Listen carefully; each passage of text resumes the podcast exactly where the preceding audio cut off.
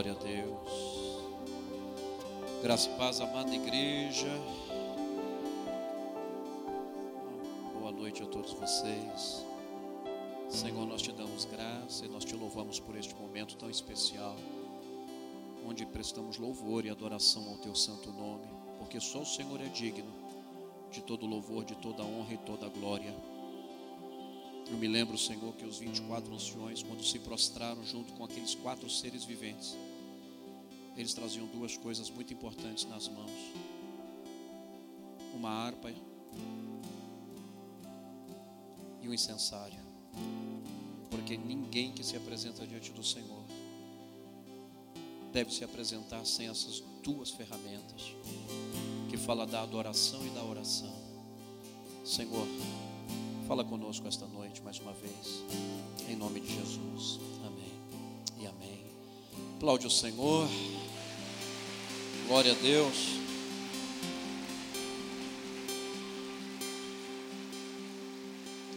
Podem sentar, queridos, por favor. Deus abençoe a todos vocês. Vou precisar do rapaz do telão aqui para alguns versículos, tá bom? Tá joia? Eu vou avisando aí. Pastor Paulo Sérgio, muito obrigado. Foi um prazer revê-lo poucos dias atrás tivemos um trabalho de casais. Pastora, também a sua esposa, família. Pastora, obrigado, viu, pelo amor de vocês, amo muito vocês. São referências para a nossa vida, os amados diáconos, obreiros, né? pastores desta casa, liderança. Deus continue usando vocês de maneira muito especial, em nome de Jesus Cristo. Eu tenho uma palavra para o teu coração. Eu preciso correr para tentar deixá-la completa para vocês, segundo aquilo que o Senhor colocou no meu coração, porque há um desejo em Deus de prosperar o seu caminho. Já estou há muitos dias orando por vocês, e todas as vezes que apresentei esse trabalho essa noite, há um desejo poderoso da parte de Deus de prosperar o seu caminho. Tem um caminho para isso. Eu quero que você abra a Bíblia, por favor, terceira carta de João, lá pertinho do Apocalipse, lá no finalzinho. Terceira carta de João. O capítulo é, é o primeiro, né? o único capítulo que temos, o verso de número 2. É uma saudação de João, discípulo amado, ao presbítero amado Gaio, um obreiro da casa de Deus. E é uma saudação que ele está dando, o verso 2 tem muita coisa para nós no verso 2. Para a gente viver aquilo que o Senhor tem para nós. Deus tem muito para nós nessa terra ainda. Viu? Amado, desejo que te vá bem em todas as coisas e que tenhas saúde, assim como bem vai a tua alma. Tem uma outra tradução que eu gosto. Amado, acima de tudo faço votos por tua prosperidade e saúde. Assim como próspera é a tua é a tua é a tua alma. Veja que a comparação que João faz é uma análise de dentro para fora. Ele olha para dentro de Gaio, faz uma análise da alma desse homem. Possivelmente ele atravessava alguma questão de saúde. E aí João libera, diz Gaio: Eu faço votos. Isto é, eu suplico, eu clamo, eu faço o propósito diante de Deus para que haja em tua vida prosperidade e saúde. E eu procurei uma comparação daquilo que eu desejo para você, mas a comparação que eu procuro para aquilo que eu desejo para você, eu encontrei em você mesmo. Porque você tem uma alma muito próspera. Uma alma próspera. Diga prosperando de dentro para fora. eu queria falar um pouco esta noite com vocês. Que todos nós ansiamos por vitórias, por conquistas, temos coisas para resolver, situações. E precisamos prosperar. É uma questão de sobrevivência, não só nossa, como de muitos que cercam a gente. Você precisa prosperar, você precisa crescer. Só que a questão aqui é tratada de dentro para fora. Esse texto reflete, ao meu entender, não apenas o sentimento do apóstolo João por Gaio, que era um amigo, um irmão em Cristo, mas revela a vontade de Deus para todos nós. Jesus ensinou que se nós que somos maus, sabemos dar boas dádivas aos nossos filhos, quanto mais o Pai Celestial não nos dará coisas boas aos que lhe pedirem. Mateus capítulo 7, verso 11. O Senhor tratou isso. Ó, oh, vocês são maus. Mas mesmo com essa inclinação para o mal, vocês ainda desejam o bom, o que é bom para os seus filhos? Um pai em sã consciência não quer o mal para o seu filho. Ele está dizendo: imagina o vosso Pai celestial. O que é que ele não é poderoso para fazer e entregar para você? Mas ele também diz: é só pedir. Diga, é só pedir. O problema é que a gente pede pouco. Eu não estou falando pedir nas ânsias da vida, na, na, loucura da vida, nas guerras da vida. Ah, se Deus fizesse. Não, não, não. Estou falando de dobrar o joelho e em secreto falar com Ele e dizer: Pai, eu preciso. E eu sei que o Senhor tem. Eu sei que se essa for a sua vontade, o Senhor pode me dar. Porque Ele está dizendo que Ele dá. Assim como um pai terreno deseja o melhor para os seus filhos, o Pai Celestial também deseja o melhor para você. Paulo declarou aos romanos que se Deus não poupou seu próprio filho, Deus não poupou seu filho, Romanos 8,32, mas por todos nós o entregou. Como não nos dará também com ele todas as coisas? Se na doação de Deus para nós ele já entregou o melhor, não havia nada maior e melhor que ele poderia oferecer por nós do que o seu filho Jesus Cristo. Ninguém faria isso aqui por ninguém. E Deus entregou o seu único filho. Mas Paulo está dizendo: se ele deu o filho, imagina o que ele não é capaz de entregar para você. Imagina se tem alguma coisa difícil para ele te abençoar. Se ele deu o filho dele por você, ele não tem poder para abrir uma porta para você? Ele não tem poder para colocar teu filho na faculdade? Ele não tem poder para lhe abrir a porta naquela empresa? Ele não tem poder para prosperar o teu caminho? Se ele já demonstrou na sua ação de doação o ápice daquilo que ele tinha, diga ele tem o melhor para mim. Diga mais forte, ele tem o melhor para mim. É indiscutível o fato de que se Deus quer o melhor, Ele quer o nosso melhor. Eu não tenho dúvida que Deus quer o seu melhor. Ele estava dizendo para os cristãos em Roma: Ele deu seu filho amado. Então não há nada que Ele não possa nos dar. Ele deu Jesus. Diga, não há nada que Ele não possa nos dar. Sabe esse impossível que você está pedindo aí? Esse impossível, Ele pode te dar. Se Ele deu Jesus, Ele não pode fazer isso aí para você? Ele não pode resolver essa questão para você? Ele não pode criar essa situação para você? É só pedir, diga para alguém, é só pedir. Diga, é só pedir, querido. Creio que Deus deseja a nossa prosperidade. Diga, Deus deseja a minha prosperidade. O melhor para cada um de nós, Deus deseja isso. Eu consigo ver isso na cruz, gente. Eu consigo ver isso na entrega do sacrifício. Deus deseja o melhor para nós. Mas o que é prosperidade? Porque João está falando, Gai, tua alma é próspera. E o que é prosperidade então, pastor? Tem uma concordância que define a palavra grega para prosperidade da seguinte forma: ter uma viagem rápida e bem-sucedida. Diga, viagem rápida e bem-sucedida. Conduzir-se por um caminho mais fácil e direto. Vamos lá? Conduzir-se por um caminho mais fácil e direto. Diga para alguém: está fazendo muita curva. Você está pegando muito atalho. Deus tem um caminho mais fácil e mais direto para você. Eu estou todo arrepiado aqui porque eu sei que Deus quer te abençoar este final de ano. Não estou falando do ano que vem, eu estou falando que ainda este ano tem algo da parte de Deus para ser liberado para a tua vida. E Ele está me dizendo aqui, ó, eu tenho um caminho fácil e reto para colocar para você. Eu quero colocar os teus pés neste caminho. É que você dificulta. Pega os atalhos aí, uns caminhos com buraco, só Deus para te livrar. Não foi Ele que te pôs nesse caminho dificultoso.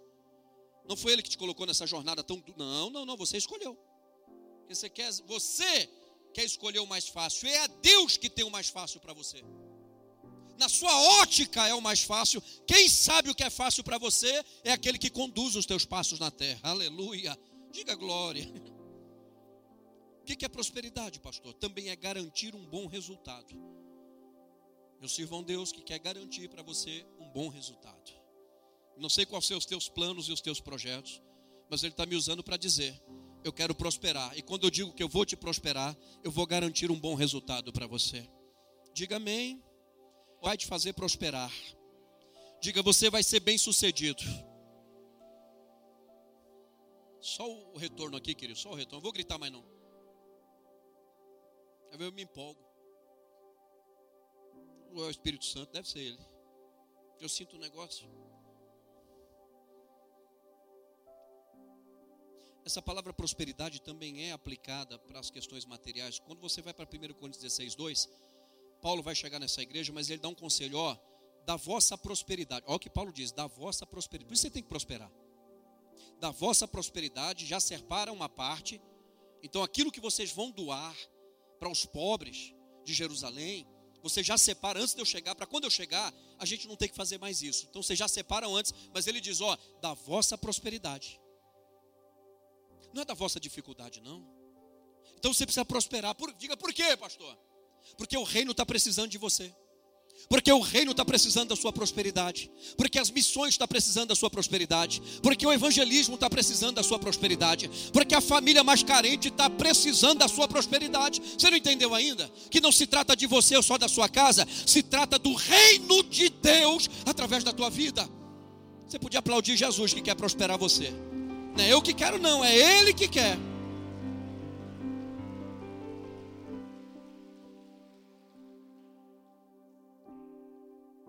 Só que tem uma coisa, quando eu leio Paulo, quando eu leio João cumprimentando Gaio, Deus quer me prosperar. E nós desejamos isso, eu desejo isso, para mim, para você. Mas a prosperidade que experimentaremos do lado de fora, nas circunstâncias da vida, está direto, isso que você não pode esquecer, que a prosperidade aqui vai estar diretamente ligada à prosperidade aqui dentro. O que eu sou aqui dentro em Cristo vai determinar muito do que vai acontecer aqui fora na minha vida. Diga amém. Vocês estão entendendo alguma coisa não? Olha o que João declarou: Quero que você seja próspero como próspera é a tua alma. E aí ele está falando de conceitos espirituais.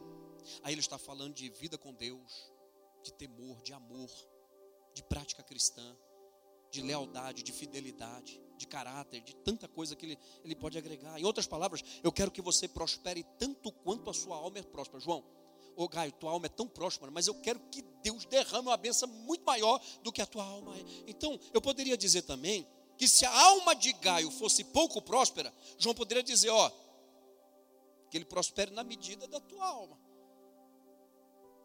Então, eu quero que você prospere na medida do quão próspero você é.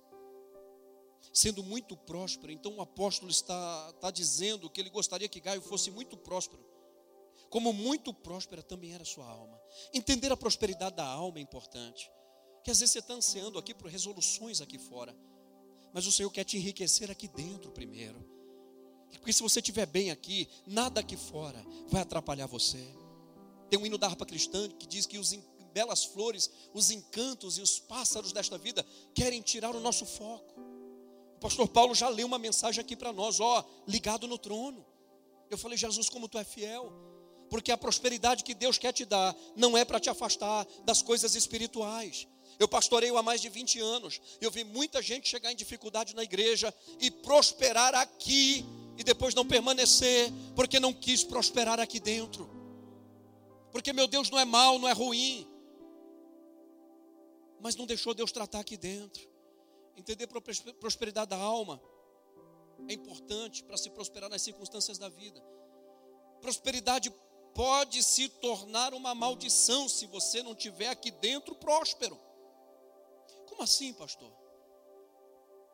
Tem um exemplo bíblico. Não precisa pôr aqui agora não.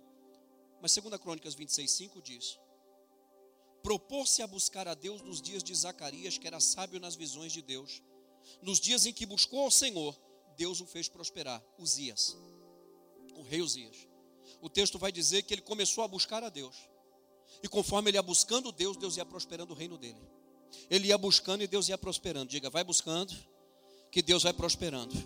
A coisa foi tão profunda que, segundo a Crônicas 26, 15, a parte B diz assim: ó, como a bênção de Deus, Uzias alcançou aquilo que sozinho não teria alcançado. Essa é a questão. Com Deus eu alcanço o que sozinho jamais eu iria alcançar. Deixa eu dizer uma coisa para você que acha que está atrasado, que Deus está atrasado, que está passando a hora. Fica em Deus, porque o que você vai conquistar em Deus, sozinho, jamais você iria conquistar. Deus tem poder para te levar a lugares e a situações que só Ele pode. O texto, a, a, prosperidade de Uzias, porque buscou a Deus, foi tão grande que a sua fama se divulgou a muito longe, porque maravilhosamente o Senhor o ajudou e o tornou forte. Diga, não sou eu. Diga, é o meu Senhor. Mas depois que ele prosperou, depois que ele enriqueceu, depois que ele teve fama, o mesmo capítulo 26 de 2 Crônica, verso 16 diz: Já havendo se fortificado, exaltou o seu coração. Tem gente que na prova é uma humildade tão linda, mas ele prospera um pouquinho, ele já se perde, ele já se complica. Ele exaltou no seu coração, isso foi a sua ruína, porque ele cometeu transgressões diante do Senhor. Porque só, ó, ó, só o Senhor é Deus. Mas Jesus chamou uma outra situação de Senhor. O que, que Jesus chamou de Senhor? Mamon. Jesus disse: não dá para servir a dois. Ele chamou Mamon, o Deus do dinheiro, de Senhor. Porque essa é a função do dinheiro para quem não tem uma alma curada. Ser Senhor da tua vida. Essa é a função da prosperidade sem Deus, sem uma alma firme com Jesus, é se tornar Senhor da tua vida.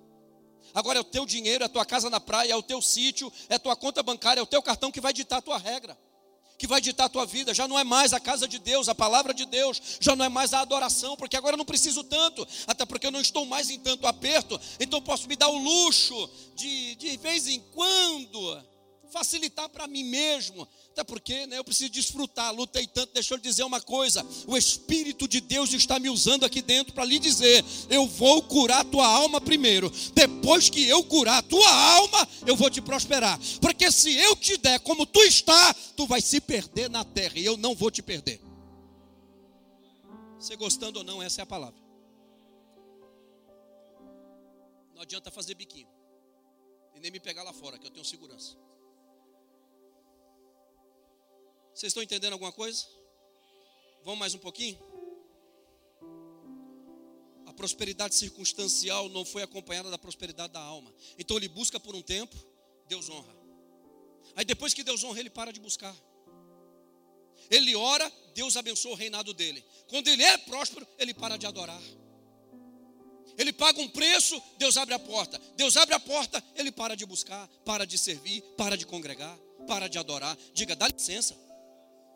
Para, irmão, isso é muita ingratidão. Porque a questão, eu preciso continuar mantendo minha alma próspera. E o que prospera a minha alma não é dólar, não é euro, não é carro, não é casa, mas é a palavra, é o poder de Deus, é o joelho no chão. É isso que prospera a minha alma. Minha alma não precisa de casa, minha alma não precisa de mansão, minha alma não precisa de carro importado, minha alma precisa de Deus, minha alma precisa de Cristo, minha alma precisa de orar, minha alma precisa clamar, minha alma precisa suplicar. Quem precisa de carro, casa é minha carne. Quem precisa de um plano de saúde é minha carne. Minha alma precisa de Cristo. Eu preciso da sua voz. Eu preciso da sua profecia. Eu preciso da sua vontade. Eu preciso do seu chamado. Eu preciso fé. Eu preciso crer. Diga para alguém, não se assusta não. Nossas igrejas estão repletas de pessoas e de histórias. Eu vivi isso, vocês também. De pessoas que buscaram o Senhor e alcançou sucesso na vida profissional. Já viu, pastor Paulo? Alguém? Ah, já na vida familiar, tudo derrotado, quebrado, destruído. Deus vai lá restaura tudo. Vocês já viram não? No ministério, chega capengando, judiado, aí a gente dá chance, dá oportunidade, passa o remédio, passa o azeite, passa o vinho, cura as feridas. Vocês já viram isso não? mas não se deixou prosperar na alma, na mesma proporção que prosperou no, no, na faculdade, que prosperou nos negócios, que prosperou até na família, mas não cuidou da alma. Se Deus der moleza para você, você desvia. Ainda bem que a salvação depende de você, porque se a salvação dependesse de nós, a gente perdia. Meu Deus, eu pensei que o fogo ia cair hoje. Resultado é sempre o mesmo: pessoas que não souberam lidar com a nova condição. Porque eu sirvo a um Deus que muda cativeiro. Eu sirvo a um Deus que do dia para a noite muda a história. Eu sirvo esse Deus. Que tu dorme na prova e acorda com a solução. Tu dorme sem ideia, acorda com a ideia. Tu dorme sem projeto e acorda. E acorda com projeto. Dorme com a porta fechada e acorda com ela aberta. Eu creio nesse Deus. Então ele já está te alertando: ó, eu tenho um plano de prosperar o teu caminho, mas já estou lhe avisando.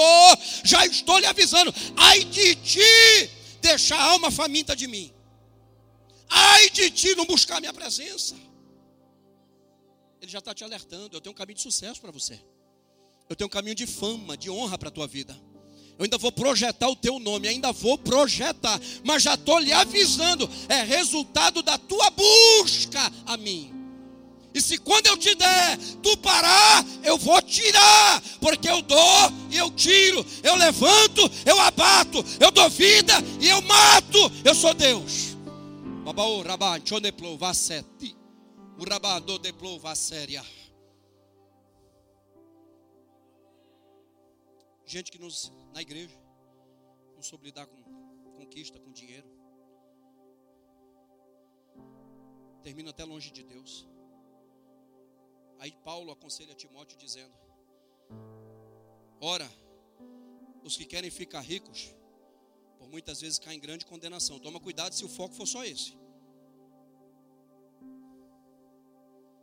Cai cilada em muitas concupiscências insensatas e perniciosas os quais afogam os homens na ruína e perdição. Porque o amor do dinheiro é a raiz de todos os males. O amor do dinheiro é a raiz. É um amor egocêntrico, o amor do dinheiro. É um amor avarento. É um amor soberbo. É um amor de que manda. Que eu posso. Esse é o amor do dinheiro. É a raiz de muitos males. Alguns nessa cobiça desviaram. Alguns nessa cobiça desviou até da fé. A única coisa que pensa na vida é ter dinheiro, ter dinheiro, ter dinheiro, ter dinheiro. Por isso que eu gosto do texto. Quero que tu prospere, como a tua alma é próspera, rapaz. Tua alma é próspera? Muitos já se enriqueceram às custas de perderem outros valores. Se enriquece, mas perdendo a moral, perdendo o caráter, fazendo negócios que não glorificam a Deus. E aí vai perdendo o temor. Tudo bem, comprou, mas comprou em que circunstância? Comprou de que forma? Comprou enganando, tirando de alguém? Deus não tem isso para nós? Tem não. Diga alma próspera. alma próspera que não se prende à ganância, nem à avareza. alma próspera é despojada de egoísmo e de orgulho. Não tem egoísmo, não tem orgulho. Uma pessoa que está prosperando materialmente, mas seu coração se prende ao dinheiro, é porque sua alma tem. Por que você acha que tem gente que tem dificuldade para entregar um dízimo na casa de Deus? Uma oferta generosa na casa. Por que, que tem dificuldade? Ele vai bem no glória, vai bem no aleluia, fala até uns mistérios, até vê anjo, mas quando é para materializar algo por alguém, não consegue.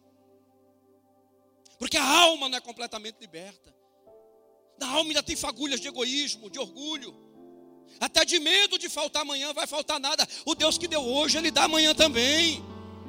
Lembra do pão do maná que descia no deserto? Não precisa aguardar para amanhã, porque amanhã eu mando de novo. E no fim de semana eu mando porção dobrada. E o texto diz: Eu sei o que vocês comem.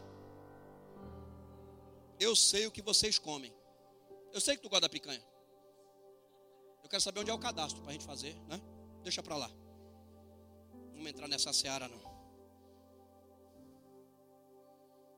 Estão entendendo alguma coisinha não?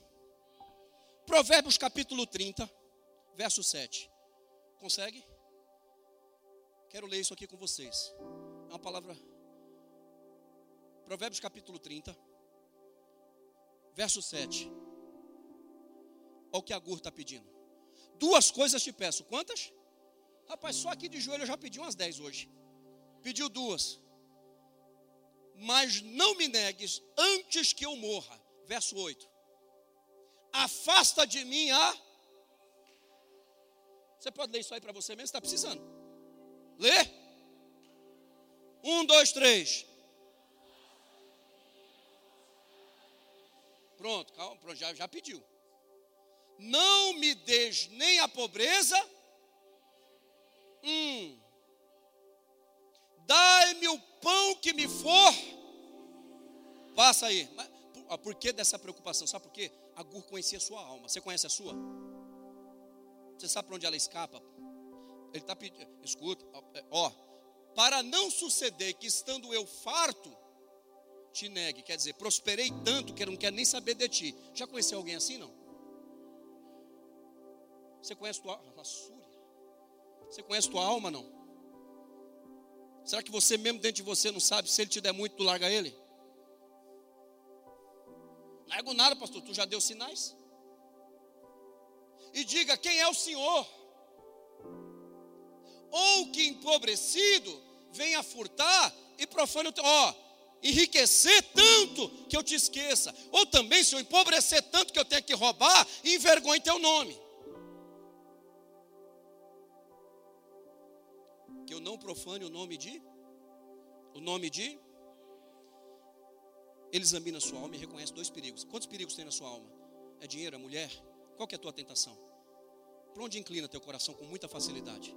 Teu olho bate, já encanta. Para onde é? Você é bom em tudo? Perfeito és tu, essa noite o anjo desce na terra para te levar embora. Amanhã nós vamos comer bolacha e tomar chá lá no teu velório. Ô oh, glória, porque tu está pronto. Analisar a alma e saber quem sou eu, para onde ela se inclina.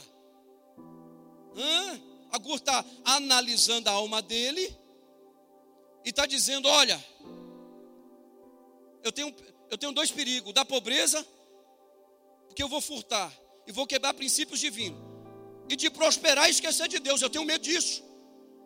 De ficar tão pobre, ter que fazer maracutaia para tentar comer.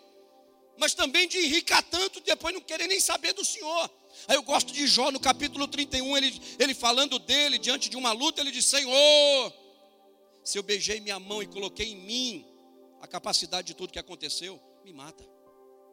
Ah, se eu olhei por ouro e para prata e me engrandeci, porque muito era o meu ouro e muito era a minha prata, Senhor, me tira da terra. Olha que coisa linda. Sabe o que é isso? Alma sarada. Tudo é teu, tudo é para a tua glória, tudo é para o teu louvor. Eu não tenho, diga eu não tenho nada, diga eu não tenho nada.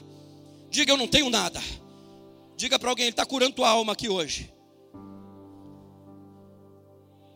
Assim como um pai não quer presentear o filho com algo que o prejudique, apesar de ter muitos pais presenteando filhos com coisas que acabam prejudicando, mas a intenção não é de prejudicar, Deus também não quer prejudicar você em nada. Então o que ele tem é melhor do que o teu plano, é melhor do que o teu projeto. Então não fica frustrado quando alguma coisa ele não entregar, porque o que ele quer entregar é para o teu bem. Se ele tivesse te dado, se tivesse dado certo, tu não estava aqui não. Ainda bem que não deu certo, porque você está aqui aqui e Ele está trabalhando em você.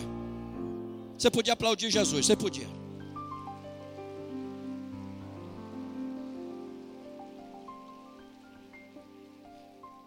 O que que Agur, o que que Agur esse escritor está dizendo? Não posso me afastar de Deus. Nem na pobreza, nem na riqueza, eu não posso me afastar de Deus. Diga, nada pode me afastar dele. Mais forte, nada me afasta dele. A prosperidade não deve ser evitada pelo risco de se transformar em maldição. Então, pastor, é melhor eu. Quer dizer, eu, nem sei o que eu quero mais. Não. Se assim fosse, Deus nunca ia prosperar Uzias. Ou você acha que Deus não sabia quem era Uzias? O conselho divino é que policiemos os nossos corações. Salmo 62, 10 diz: Se as vossas riquezas prosperam, não coloque o coração nisso. Pergunta para alguém: está prosperando? Fala, estou com a maquininha aqui. Está prosperando? Não põe o coração nisso, filho. Põe a razão. Mas não deixa os teus sentimentos ir para aí. Devemos manter o nosso íntimo alinhado com os princípios do reino de Deus. De modo que a prosperidade material não nos leve a ganância, avareza e egoísmo. Precisamos de uma mentalidade franciscana. Não, vou ser pobre, é, vou levar uma surra todo dia. Não é isso que Deus quer. Deus quer curar tua alma, sarar tua alma, a ponto dele prosperar você e você não se perder. Irmão, tem gente que compra um carro, fica doido da vida, um carro. A Bíblia diz que os carros do meu Senhor são milhares de milhares e um é teu. O salmista diz que um é teu. É o carro da salvação. Ele vai passar qualquer hora. Um é para você. Cantares diz que esse carro é lindo, é veludado por dentro. Tem buzina e é rápido. Não tem um carro na terra mais rápido que esse carro que o pastor leu aqui. Piscar de olho, piscou, o carro passou. Quero ver que o teu está na garagem lá que tu se engaba. Tem aquele carrão na garagem. O carro do meu senhor. o teu não chega nem perto da velocidade. Quando você piscar, já está na Nova Jerusalém, cidade santa, desfrutando. Aleluia. Deixa para lá, deixa para lá.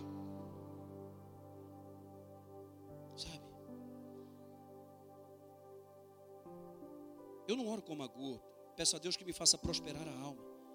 Que me prepare para prosperar do lado de fora. Que o lado de fora não se torne um problema para mim. Um tanto cantor que ficava implorando por agenda, a gente dava oportunidade. Hoje pegou uma famazinha, não quer nem saber de nada. Você liga lá para vir, é 3 mil, 3 mil. Nada contra. Eu, eu tenho muito equilíbrio com essas coisas. Eu sou pastor. Mas peraí, começa a transitar nos altares que ele julga ser altares mais importantes. Meu irmão, altar e quantidade de ovelha impressiona nós, somos um homem. O dono de tudo, como é que impressiona o dono de tudo? Fala para mim, quem é que impressiona o dono de tudo? As ovelhas é tudo dele, os homens que acham aqueles que mandam. Manda nada, as ovelhas, você é dele, você é dele, você é dele, você tem dono. O pastor Paulo está cuidando de vocês por um tempo, daqui a pouco ele vai embora, outro cuida. Porque é dele, diga é dele. Então o que Deus quer é nos tratar para a gente vencer, diga vencer o egoísmo. Tem um pastor, ele contou esse testemunho para nós, ele é do Nordeste. Eu estava lá. Ele disse que ele tinha uma casa, ele tinha uma coleção de discos, discos vinil, de hinos, louvores. Era crente, era crente. E aí o irmão dele foi visitá-lo e chegou antes dele. E o irmão dele entrou na casa. E sabe o que o irmão dele fez? Foi lá, pegou o disco e colocou na vitrola. A geração nova não sabe nem o que é isso. Pesquisa no Google. Vitrola. Radiola. E começou a ouvir lá um disco. Quando esse pastor chegou, ele não era pastor aí, mas já era crente. Quando ele chega e vê o irmão dele mexendo na vitrola dele, nos discos dele, o homem demoniou. Ele mesmo contou, falou: Rapaz, eu perdi, eu saí. Porque aquilo para mim era tudo. Quem te deu ordem para mexer na minha radiola? Quem te deu ordem para mexer nos meus discos? Quem você pensa que é para chegar na casa dos outros e mexendo nas coisas? Pô, é meu irmão. Ele me perdoa, meu irmão. Eu queria ouvir um louvor, que fazia tempo que eu não ouvi um louvor desse homem aqui. Eu vi que você tem o disco, me bateu uma vontade. Mas, escuta, não faça mais isso. Quem já se viu, que má educação é essa? Eu não te dei esse direito de entrar na minha casa e mexer na minha radiola, nos meus, nos meus discos. O irmão todo constrangido pediu perdão.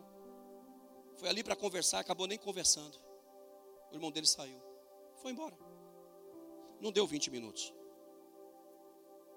Não deu 20 minutos. Foi na sequência da cena. Por isso tua alma tem que ser boa. O telefone do pastor tocou e disse: Ó, oh, fulano de tal é seu irmão? Falou: É. Ele foi atropelado aqui na avenida, corre para cá. Fato verídico.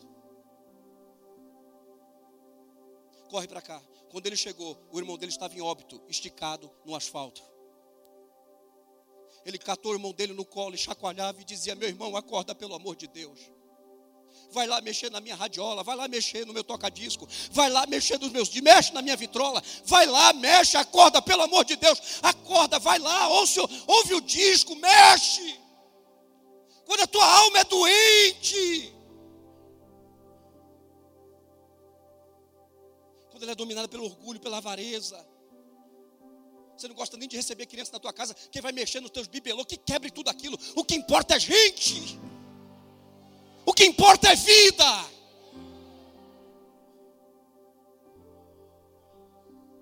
Ele enterrou o irmão dele e não pôde consertar isso. Só que a alma dele passou pelo conserto. Hoje é um homem que pastoreia mais de 5 mil pessoas no Nordeste, influente na nação mas passou por esse tratamento duro. Será que você precisa desse tratamento para tua alma melhorar? Para tu deixar de ser ranzinza, orgulhoso, soberbo, prepotente, avarento, deixar de ser briguento? Ninguém te aguenta, meu. Diga para o irmão, dá licença. Ô, irmão, tem gente que quando a... eu queria ter mais tempo, aqui está corrido. Eu saio daqui para pregar na vigília. Quando a alma é, é doente, um dos grandes sinais de uma alma doente é egoísmo. Vou te contar uma história aqui, dá uma analisada. Uma instituição de caridade nunca tinha recebido uma doação de um dos advogados mais ricos da cidade. Essa instituição avaliou nas suas doações que o advogado mais rico da cidade nunca tinha feito uma doação para a instituição. E o diretor da instituição decidiu ir ele mesmo falar com o advogado. E ele disse, chegou lá, o advogado recebeu, ele disse, o diretor da instituição, sabemos que o senhor é um dos advogados mais bem-sucedidos desta cidade, que ganha muito bem. Com sua licença, gostaríamos de pedir que o senhor faça uma doação, uma doação para a nossa instituição. O senhor poderia fazer uma doação? Nós cuidamos de crianças carentes, o senhor podia? O advogado respondeu: Sim, é verdade, eu ganho muito bem. O advogado respondeu.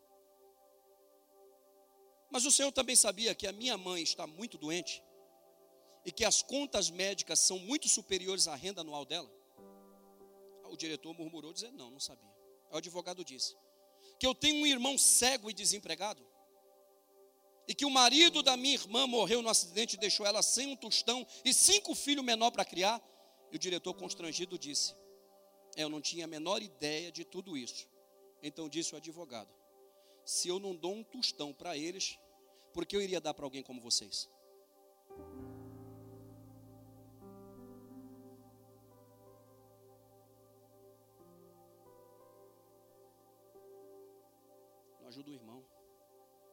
Não ajuda um parente. Não, está em pecado, tem que pagar o preço. Se fosse para pagar preço, nós todos estávamos na prova aqui dentro, viu? Alma generosa. Vai para onde Deus manda. O advogado falou: se eu tenho familiares nessas condições, eu não ajudo eles, vou ajudar vocês. Tem gente assim. Tem gente assim. Só que a minha Bíblia diz que se eu não cuidar dos meus, eu sou pior que o infiel. Ser infiel já não presta. E ser pior que o infiel, eu vou buscar a tradução. O que é ser pior que o infiel?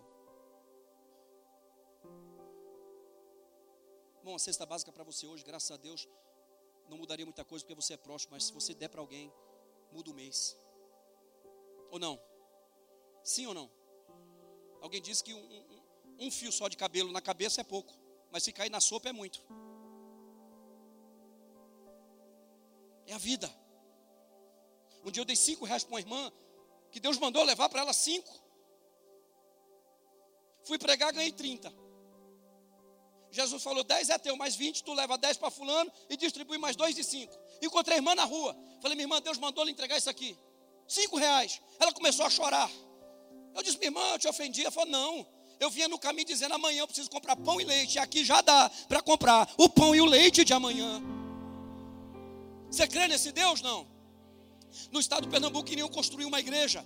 O pastor fez um apelo na rádio, irmãos, quem puder fazer doação para a gente construir a igreja em tal vilarejo, manda.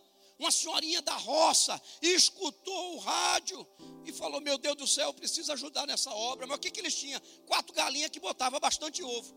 E ela disse para o marido: Meu bem, todos os ovos que der de hoje para amanhã, nós vamos vender e vamos mandar o dinheirinho lá para ajudar a construir a igreja. Ovo. Quando chegou no outro dia, estavam os ovos lá, pegaram os ovos, mas o marido falou: Não, vamos vender as galinhas também, vamos doar.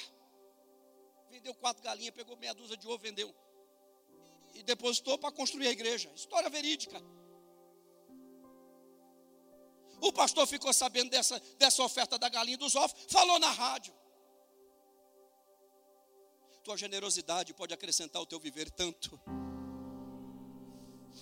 Um empresário ouviu na rádio o testemunho mandou vasculhar da onde era aquele casalzinho. Eles eram, eles trabalhavam de funcionário numa fazenda. Para resumir, sabe o que esse homem fez?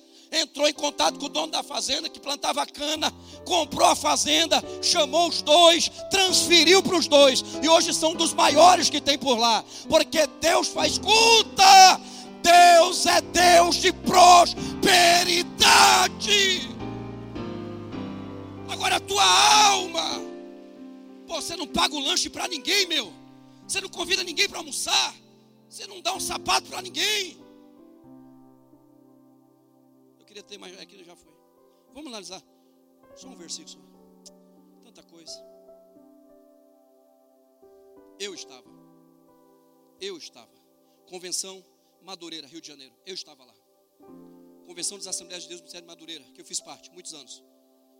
Estou lá em Madureira. Um, uma, uma, um culto de missões numa sexta-feira. Uma manhã missionária.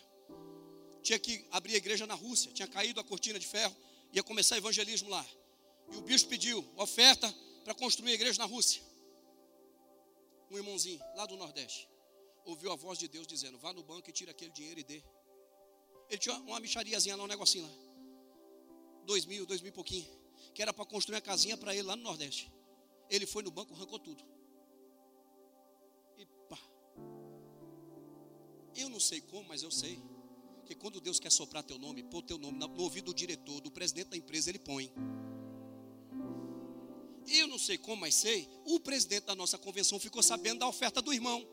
No domingo de manhã, ele mandou o irmão ficar de pé, sabia até o nome. Presbítero Fulano. Ele tomou um susto, simplesinho, o presidente me chamando, porque Deus faz assim. Ele ficou de pé. Meu filho, o que, é que você fez ontem? Foi oferta, bispo, que o senhor pediu. Mas como foi? Não tinha um dinheirinho no banco.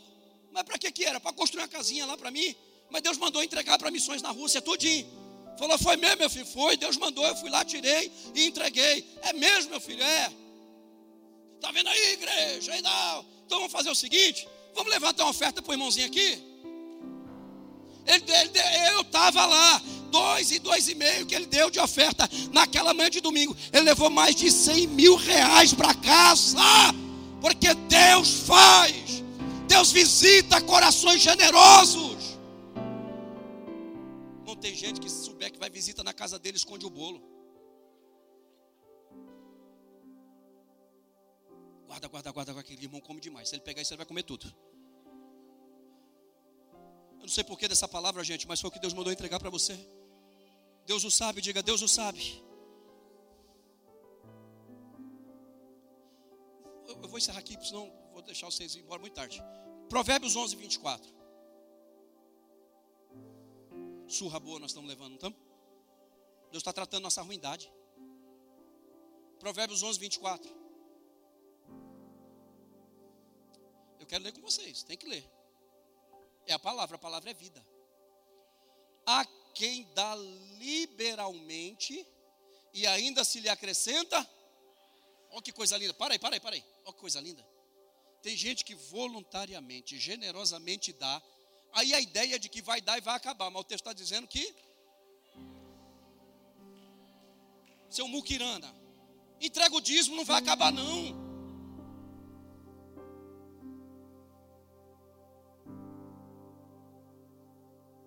Vamos ler o restante do versículo?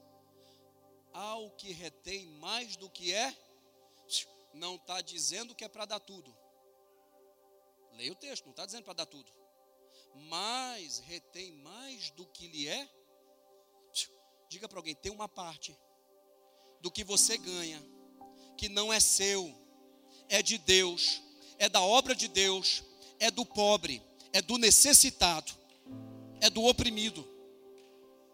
Há quem retém mais do que é justo. Ó, reter uma parte é justo, mas reter tudo nunca tem para Deus, nunca tem para a igreja, nunca tem para ajudar ninguém, nunca tem para participar de um projeto, nunca tem para participar do trabalho social, nunca tem, nunca dá.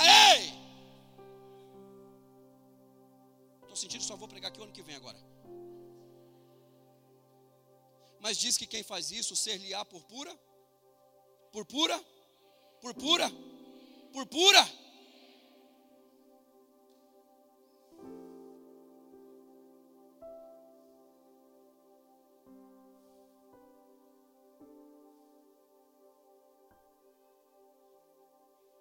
Deus domina a nossa alma, não há dificuldade de tratar o outro bem, de tratar o outro com amor, de fazer uma campanha por alguém. Vê que João está dizendo, Gaio, eu faço voto. Sabe o que é isso? Eu me comprometo com a tua prosperidade. Eu me comprometo em oração para que vá bem contigo. Eu quero que vá. É muito bonito isso. Uma alma, uma alma próspera, trata bem o próximo. Uma alma próxima, vê alguém sofrendo e tem misericórdia. tem empatia, se coloca no lugar do outro, se fosse eu, como gostaria de ser tratado? Uma alma próspera, ter o prazer de entrar no mercado, encher dois, três carrinhos, levar lá na porta e dizer: Deus mandou trazer aqui para você. Uma alma próspera. Consegue olhar o, o, pezinho do irmão, ver que o, o tênis dele está surradinho, tadinho. Ele só vem com ele, já tem três cultos, é só esse. E, qual, vou descobrir o número dele. Deus tem te prosperado, porque, oh bendito. Queria tanto que Deus trabalhasse sua alma hoje. Tem outro texto aqui mal entendido, ó. Não acumuleis para vós tesouro na terra. Aí alguém diz, não, tem que ser pobre. Não é isso, nada a ver. Onde a traça a ferrugem corroem. Não acumuleis, diga acumular. Diga acumular. Aqui está a chave. Não é que você não tem que prosperar. O seu problema é que você quer. Para quê? Jeremias capítulo 2, o Senhor disse para Israel: Vocês preferem ser uma cisterna do que beber do manancial. Deus não quer que você vire uma cisterna. Deus quer que você seja um manancial, porque Ele é manancial. Ele quer jorrar a bênção em você e de você.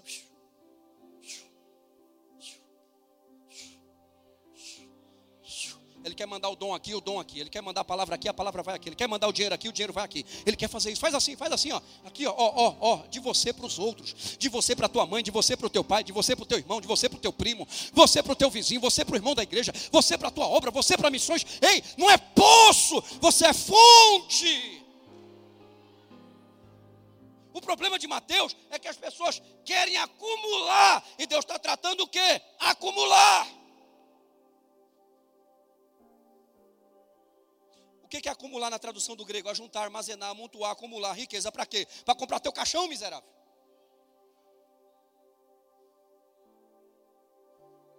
Coroa de flor.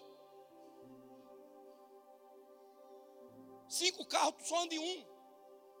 Ah, para mostrar. Mostrar o quê? Que Deus é na tua vida? Eu quero ver. Jesus, o que eu faço para herdar o reino dos céus?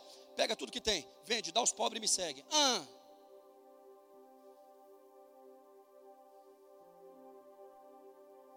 Tem gente que prefere a morte do que obedecer a Deus.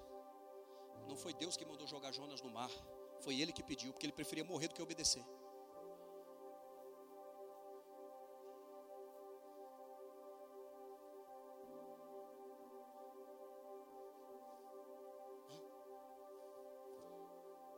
Vai morrer não. Diga assim, você não vai morrer não. Sabe o que Deus quer? Deus não quer que eu venha represar o dom, represar conhecimento bíblico, represar minha oração só para mim. Deus não quer que eu represe, que eu vire uma represa, uma cisterna de água que junta mosquito, que apodrece. Deus quer me fazer um manancial, uma fonte para abençoar as pessoas. Que a oração tem oração, que a revelação tem a revelação, que é um texto bíblico, eu tenho um texto bíblico. Quer um abraço? Eu tenho um abraço. Quer um conselho? Eu tenho um conselho. Quer um dinheiro? Tem também. O que tem a gente divide. Eu cuido de mais de 100 famílias. Eu, quando digo a igreja, mais de 100 famílias todo mês. Eu não vou falar nem em valores o que nós investimos em dois anos de pandemia. Uma igreja de 300 pessoas. Eu podia ter dinheiro ajuntado para comprar duas casas que eu preciso comprar, mas eu preferi comprar comida para assistir à mesa de quem estava com necessidade. Eu sei que eu posso pregar esta palavra aqui esta noite. Eu sei que eu tenho autoridade para liberar esta palavra aqui esta noite. Porque eu não sou cisterna. Eu sou um manancial. Diga para alguém, seja um manancial. Diga para alguém, seja um manancial. Tua prosperidade coopera para a tua salvação. Encerro aqui, tá bom? 1 Timóteo 6, 17 ao 19 diz assim. Exorta os ricos desse presente século. Diga para alguém: tu é rico? Rico de saúde, irmão, também.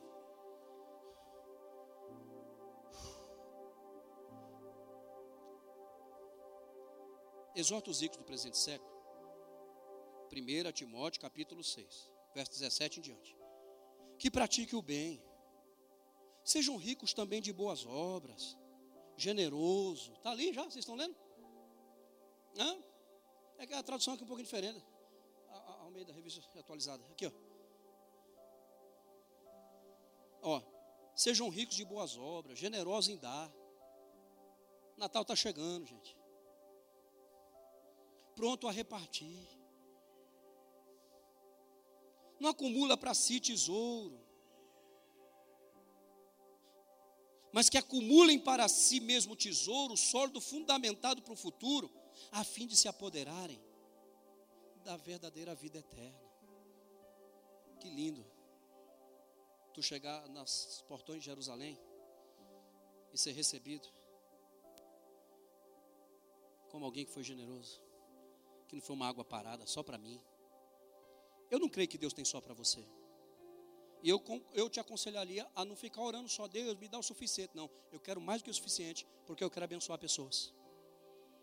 Senhor, me dá mais do que o suficiente, me faz transbordar, porque eu quero abençoar vidas, eu quero abençoar teu reino, eu quero estar envolvido nos projetos da igreja, eu quero cuidar de um missionário fora da nação, gente séria que está trabalhando para ti, eu quero ser, eu quero ser uma corda para segurar.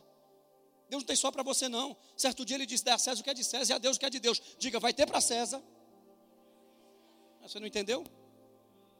Fala, vai ter para César. Vai ter para os teus negócios. Vai ter para os seus projetos. Vai ter para os seus planos. Mas vai ter para Deus também. Eu quero profetizar isso sobre a tua vida. Vai ter para tu cumprir tuas coisas na terra, mas também vai ter para ajudar a obra de Deus na terra. Deus está te sarando aqui esta noite. Deus está quebrando correntes da tua alma aqui esta noite. Deus está libertando a tua mente esta noite. Deus sare a tua alma. Diga amém. Dia um, um seminarista foi pregar num grande congresso, cheio de si, porque conhecia muito teologia. Irmão, ele pregou, pregou, pregou, pregou, pregou, não aconteceu nada desceu de cabeça baixa, triste. Aí veio um senhorzinho velhinho, veio até ele e falou: Meu filho, se você tivesse subido como você desceu, tinha sido uma benção. Porque subiu cheio de si, sabe? Cheio do grego do ebaco, cheio do.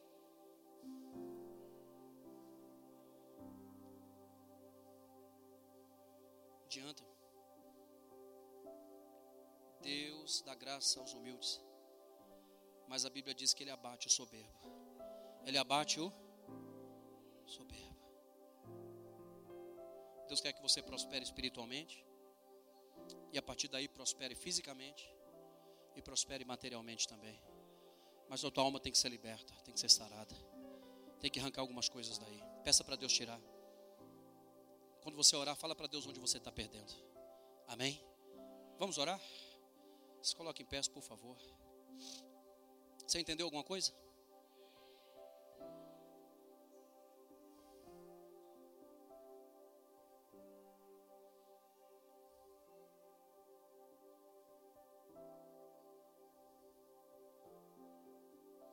Irmão, tem gente que é tão soberba, tão orgulhosa de si mesmo, que um dia um, um lenhador chegou numa empresa, estava contratando um lenhador, e ele chegou e disse assim: Ó, eu sou o melhor lenhador do mundo. O patrão já ficou do mundo, do mundo. Qual a empresa que você trabalhou? Ele falou, no Saara. Aí o patrão falou, mas o Saara é deserto. Ele falou, então, depois que eu Trabalhei lá. Tem gente que se acha muito bom. Que tem de gente com diploma pendurado na parede precisando de um agir de Deus. digo isso com toda a humildade do mundo, não desvalorizando teu esforço para ter se formado. Mas se o meu Deus não fizer.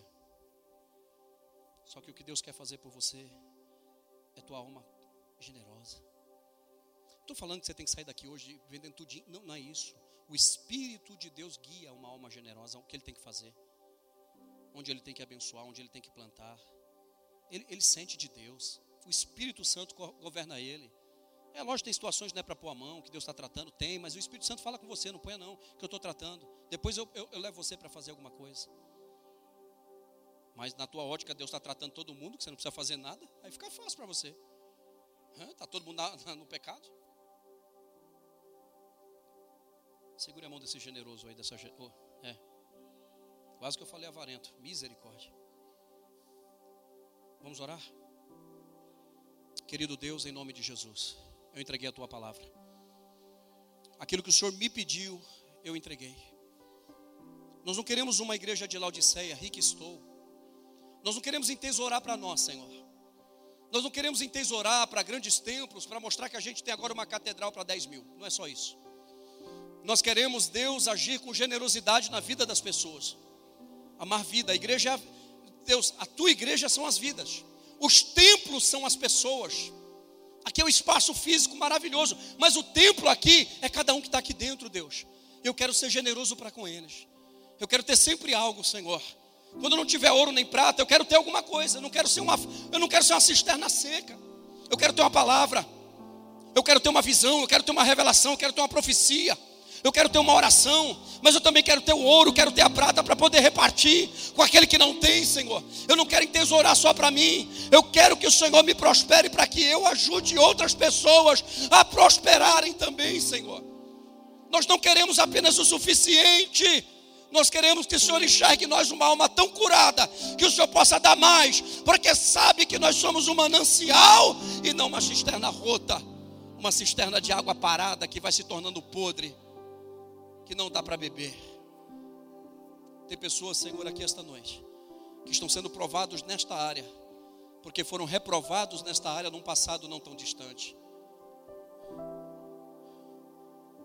Achava que os outros não prosperavam porque era preguiçoso, só ele era o bom, só ele era o trabalhador, os outros não. Não é isso que o Senhor está mandando analisar. O Senhor quer me transformar num manancial.